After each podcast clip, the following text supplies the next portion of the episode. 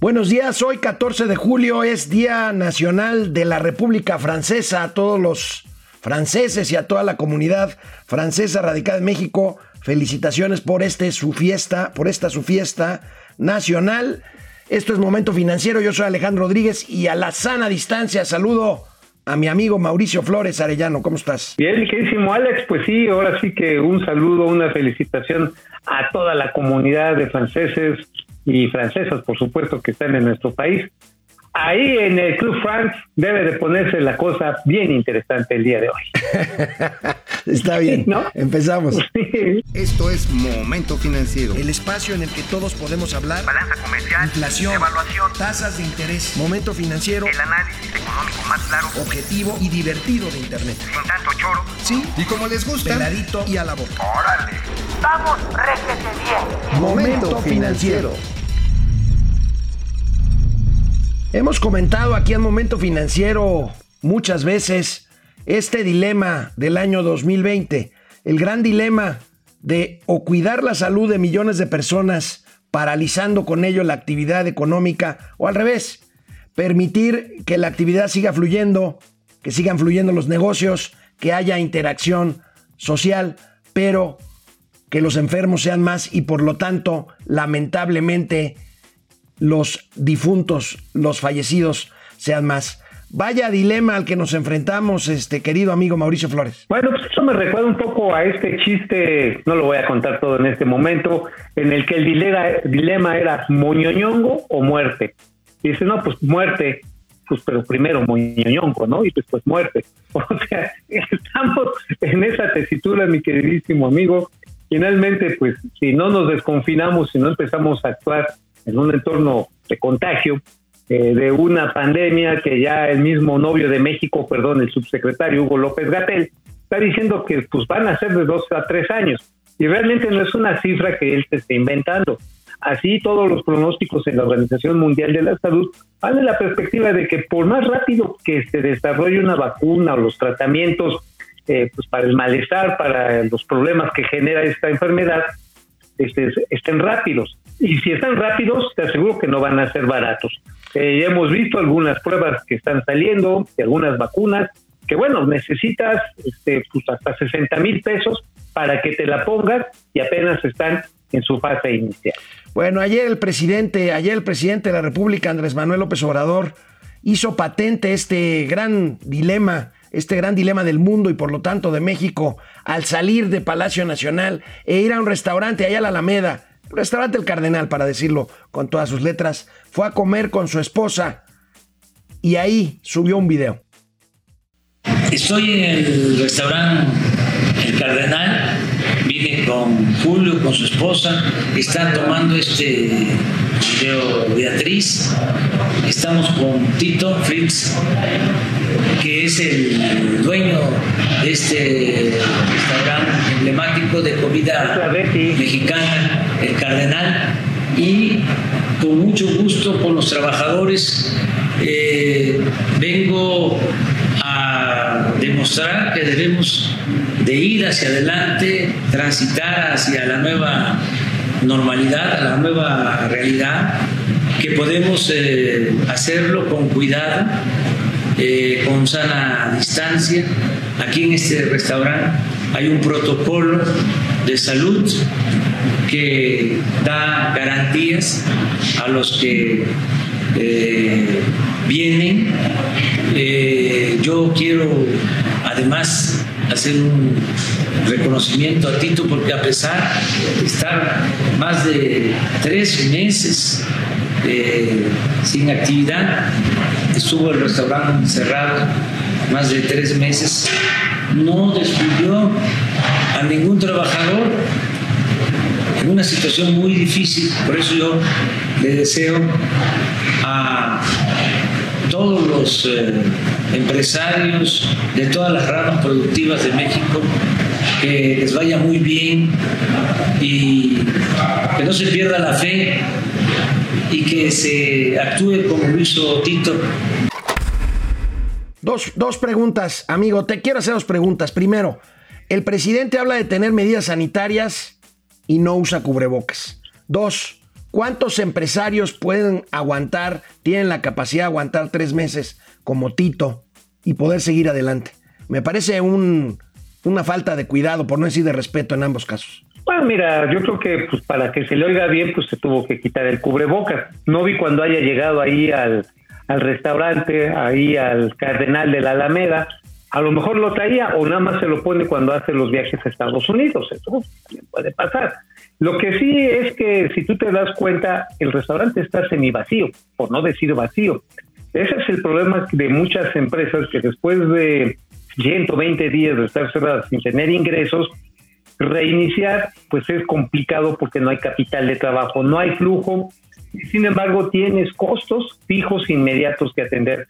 La industria restaurantera, así como todas las actividades turísticas, son las que más han resentido estos momentos, porque todas ellas dependen de un volumen grande de comensales, de clientes, necesitan un grupo grande de personas que esté haciendo los consumos, y pues si no lo hay, tienes una infraestructura, el tamaño del restaurante, por ejemplo, pues depende del tamaño de comensales que tienes y en función de eso pagas tu renta.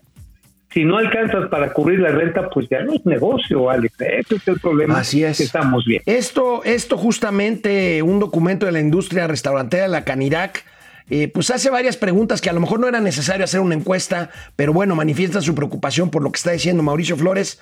Y pues aquí tenemos el gráfico pues de este llamado tras 120 días, amigo, de eh, pandemia, la industria restaurantera, pues lo que tiene que hacer para sobrevivir son dos millones de familias cuyos ingresos están en riesgo, por no decir las que ya se quedaron bailando con la más fea. En fin, la Canirac, pues haciendo su chamba, pero como dices tú, el panorama no es, no es sencillo. No es sencillo. De hecho, de las 600 mil unidades registradas en la Cámara Nacional de la Industria Restaurantera y de Alimentos Condimentados, el nombre completito, bueno, de los 600 mil ya 90 mil. Eh, tenemos aquí un problema con la comunicación con Mauricio Flores. Ahorita la retomamos. Por lo pronto, cada vez más lugares regresan al confinamiento. El caso más importante, California. California solo es la novena economía por sí misma del mundo y suspendió ya actividades por el rebrote de coronavirus. Y bueno, Hugo López Gatel sigue haciendo gateles. Ahorita que regresemos vamos a ver qué pasó ahora. Canal 76 de Easy, de lunes a viernes, 4 de la tarde y en Spotify. Mauricio, Mauricio Flores Arellano haciendo un gatel. Me acaba de decir por aquí, por el chicharito, que la culpa de este corte la tienen los malditos neoliberales, la prensa fifí, la prensa conservadora. Sigue con sus maromas Hugo López Gatel, querido amigo. Pero todo es una conspiración contra el novio de México. O sea, recuérdate que él dice que todas las, eh, ahora sí, los medios internacionales están haciendo nado sincronizado en contra de un esfuerzo loable que ya casi casi lo nominan a él para dirigir la Organización Mundial del, de la Salud. ¿Cómo? No, bueno, quién sabe, porque veamos lo que dijo esta mañana Hugo López Gatel en su conferencia mañanera. Hoy es martes de la salud y hoy estuvo ahí temprano con el presidente López Obrador.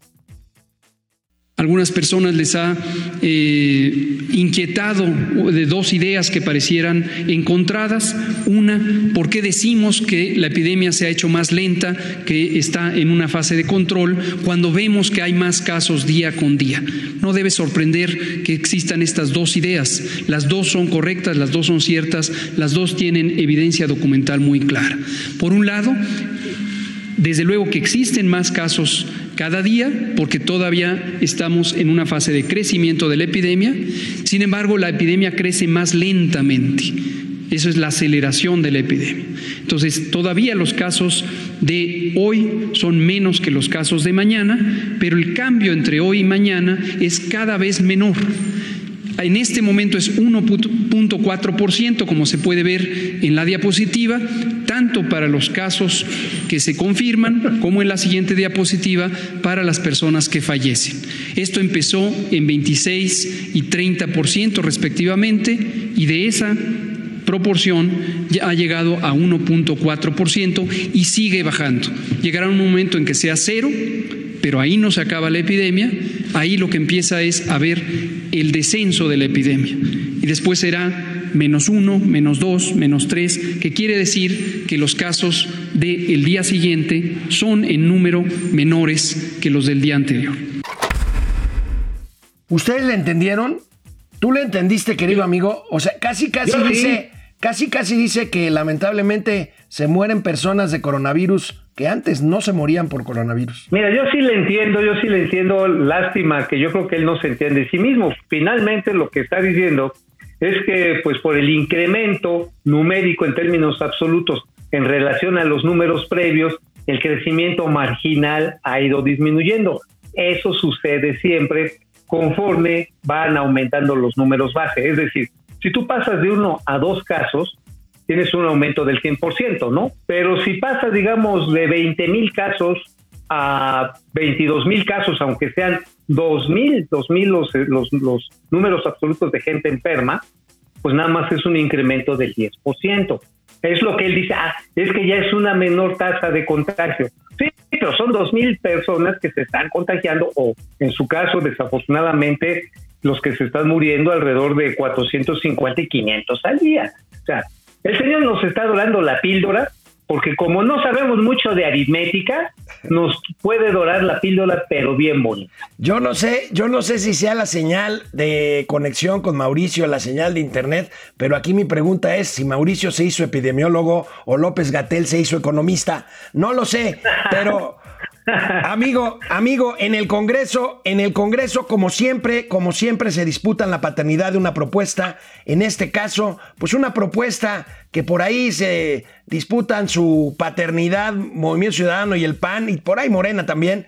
El llamado ingreso vital de emergencia, el ingreso universal, pues. El problema es, no hay dinero, amigo. Ese es el problema, ese es el problema, es una gran idea, pero de algún lado se tendría que sacar. Básicamente es darle un salario mínimo o el equivalente a un salario mínimo a las personas que se han quedado sin empleo. Hoy el salario mínimo anda en alrededor de 186, 184 pesos. En la frontera creo que es un poco más. Pues estamos hablando de estarle ofreciendo a las personas casi 4 mil pesos mensuales para garantizar una canasta mínima de alimentación pero muy mínima. ¿eh? Eh, el asunto está en que, pues ahora sí que agarrar y atender a cerca de 12 millones de personas que quieren trabajo en este momento, mi estimado amigo, pues no se ve fácil, no se ve fácil porque simple y sencillamente las arcas públicas ya estaban complicadas, pero ahora están todavía mucho más complicadas. Y otro asunto de pleito legislativo, amigo, y esta es una exclusiva de momento financiero pues les adelantamos.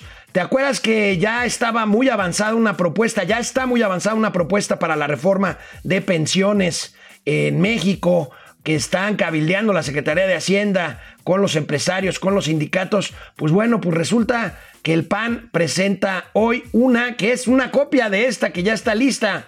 Raro porque pues el PAN pues, se supone que va con los empresarios. Pues ¿por qué no simplemente te sumas a la que ya está lista en lugar de pirateártela y presentarla como propia, ¿no? Bueno, quizás es para, pues para tener un poco de protagonismo, porque pues de ese pan que conocíamos ahorita no quedan ni migajitas, pues eh, como oposición quedaron aniquilados muchos partidos y hoy pues tratar de hacer su propia campañita, aunque yo creo que también es saludable que los sectores empresariales mantengan una distancia sana de estos partidos políticos, porque luego se empieza a confundir que si quieren ser candidatos, no es porque sea algo prohibitivo o malévolo, pero sin embargo creo que, por ejemplo, la propuesta eh, básicamente de que trae, en este caso, el Consejo Coordinador Empresarial, pues es todo un avance, es duplicar las aportaciones obrero-patronales, más bien las patronales, al fondo de pensión para que sea el 15% del el salario registrado el que vaya siendo acumulado como fondo de retiro.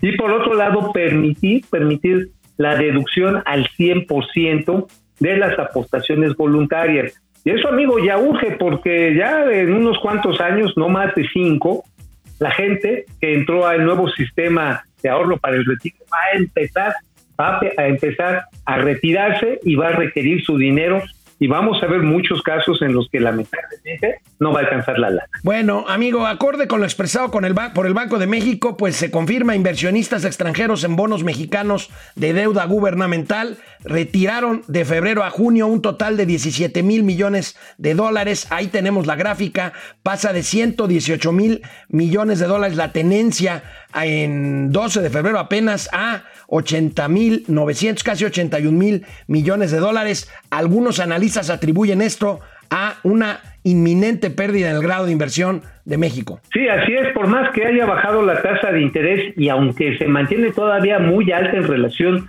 a lo que son las tasas de interés de referencia en Estados Unidos, en Europa, híjoles amigo, pues los inversionistas dicen, chin, prefiero tener mi liquidez luego, luego, a esperarme a ver qué pasa con el grado de inversión en el caso mexicano. Pero bueno, ahorita regresamos con las ventas de las tiendas departamentales, las cifras no se ven bien, no se ven bien. Regresamos a Momento Financiero, canal 76 de Easy de lunes a viernes 4 de la tarde. Bueno, antes de pasar lista con nuestros amigos que están conectados, que son muchos afortunadamente hoy, amigo, la Asociación Nacional de Tiendas Departamentales reportó a junio una caída del 18% en términos anuales. Pues esto no es sorpresa, lo que sí es sorpresa si vemos la gráfica es que hay un ligero repunte con respecto al mes anterior, a mayo. Esa mejora es importante porque, bueno, pues ahora sí el desplome que hubo entre pues febrero y mayo fue absolutamente aterradora, prácticamente una quinta parte de las ventas tronaron.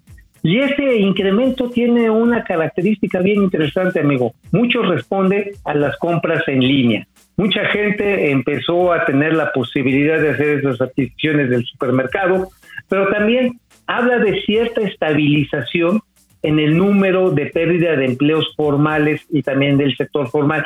Digo cierta estabilización, no digo que no vaya a seguir cayendo, sino que se mostró que la gente tenía cierta capacidad económica, sobre todo para comprar lo que se está consumiendo en estos momentos, que son básicamente alimentos para preparar en la casa, más que preparados, alimentos para preparar en casa, poco de insumos, eh, equipos electrodomésticos, perdón, poco de ropa, pero sí empieza, empezamos a ver un ligero repunte que, bueno, no sé la verdad si podamos cantar victoria con estos datos. Bueno, vamos a pasar lista en Facebook. Está Depredador Mercenario. Depre, ¿cómo estás? Buen día. No leyeron mi comentario los días pasados. Depre, no estoy Ah. para decirlo. Aquí entre nos, tu mujer nos pidió que no leyéramos tus comentarios. Ponte de acuerdo con ella, por favor. Ramiro León Moreno, ¿cuántos cachitos ha comprado el Mauricio? no, a él le gustan Eh. los cachos más grandes. Jorge, No, mi Alejandro Jorge ha sido Ca- completa. Larrea. Mauricio, espero que no haya complicaciones co- por el COVID para nadie de tu familia. Saludos. Esperamos, gracias. Ismari Martínez, eh, José Memo García. eh, en México se contagian y culpan a su presidente. En Estados Unidos no veo a gente culpando a Donald Trump. Hasta en chayoteros hay niveles. Bueno, son. Pero ¿qué, Ah. qué tal el Lysol? ¿Qué tal meterte un ¿Qué tal? Eso está muy rico, ¿eh? José Almazán Mendiola. Estuvo completo. Antonio Díaz, Laura Ochoa, ¿qué mensajes tan, tan confusos? Me pongo, no el cubrebocas, salgo a la calle o no, exactamente, Héctor Martínez. ¿Cuántos fideicomisos ya se terminó en el gobierno? Son como 300, ¿no? Son 300 y lo que sí es que todavía no se aprueba la ley, necesita entrar a periodo extraordinario, para eso se está convocando, para que se pueda hacer la extinción y pues sacar la lana que hay ahí. Lucía Mejía, Silvia, Laura Ochoa, Silvia Valdés, eh, Ángel González Mosqueda desde Tijuana, Cris Ayala, hola Cris, abogado, y no solo los, la- los restaurantes, la mayoría de los tribunales han estado cerrados desde el 20 de marzo, si es cierto, y, y no hay esfuerzos por habilitar tribunales electrónicos. Bueno, José Almazán Mendiola, Hugo López Gatel es un desmadre, la verdad no sé si lo sea, lo que sí es que es bastante mentiroso. Eh, Argen... Pues mira, yo no sé si sea mentirosa, pero ¿sabes qué sí siento que es, amigo? ¿Qué? Que tiene buen, buen filo con las damas. De acuerdo a nuestro amigo Mario Maldonado, hay amor en la 4T. Y la secretaria, la secretaria del trabajo, Luisa No me María. Alcalde, Pili es la nueva, la nueva, el Eh. nuevo corazón de Hugo López Gatell. En, YouTube, Pili Sanz, que si no recuerdo es la esposa de Depre Mercenario. Buenos días, solecitos. ¿Ya salieron a comer para reactivar la economía o como sugiere nuestro presidente? Héctor Mancera, Sí. José Luis Rosas, Alberto Gese, Pirula Flores. Amigo, platícame, finalmente se confirma la capitalización de Interjet, esa es la buena. La mala es que el grupo que lo capitaliza es de Carlos Cabal Peniche, este empresario favorito del sexenio de Carlos Salinas de Gortari, que en 1991 apostó 300 millones de dólares por Banca Cremi y después la quebró. Huyó del país en 1994 capturado en Australia en 1988 y extraditado en 2001 a México, absuelto en el 2010. Pues entonces no es una mala noticia, si ya pagó las que debía, pues entonces pues ya cuál es el problema. Digo, ahora sí, si matas un perro y te haces mataperros, digo, él no mató un perro, por supuesto, fueron, ¿te acuerdas que él compró a través de créditos relacionados, así se le llama, eh, del Monte Fresh Produce? una gran bueno, y comercializadora. Platícales a nuestros amigos qué son los créditos relacionados. Créditos relacionados cuando tú te prestas del mismo negocio. En este caso del banco, pues él agarraba la lana del banco. Que era Banca Cremi. Banca Cremi. Y también lo hizo algo así con Banpaís, con Ángel Rodríguez, traían un poco este juego.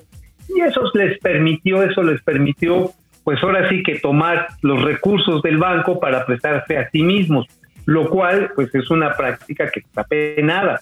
Si puedes hacer cierto nivel de créditos, pero no en la cantidad, no créditos relacionados de esta magnitud, sobre todo porque no, me, no te tenían considerado los riesgos. Ya pagó sus culpas, repito. Ahora, pues a lo mejor no es una persona que genere buenos recuerdos, ¿no? Pero pues bueno, ya es cosa. No los genera. Pero mira, ya le generó un alivio a Miguel Alemán. Digo, pues este, ni modo. Ni modo, el asunto está en que pues mira, si ya le metió 150 millones de dólares, le faltan todavía 350 millones de dólares para hacer frente a todos sus pasivos, nada más a Interjet con el gobierno federal. O sea, de que le falta lana, le falta. Le falta todavía. Bueno, amigo, atención, hay que hacer un llamado de atención en la Ciudad de México. Resulta que el Congreso Legislativo de la Ciudad de México, con mayoría morenista, impulsa ahora una ley en materia de rentas inmobiliarias que puede dar al traste con un negocio importante.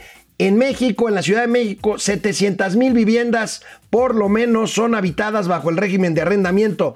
Una iniciativa de Lenia Batres, hermana del senador Martí Batres, habla de rentas congeladas nuevamente, un concepto que hizo mucho daño aquí en la Ciudad de México, de ser laxos con las garantías, con los meses de depósito. Híjole, híjole, alerta aquí, alerta roja. Y además tiene un elemento bastante pernicioso. Si se llega a perder el contrato, pues el que te está rentando el lugar simple y sencillamente se puede quedar adentro de esa casa de manera indefinida.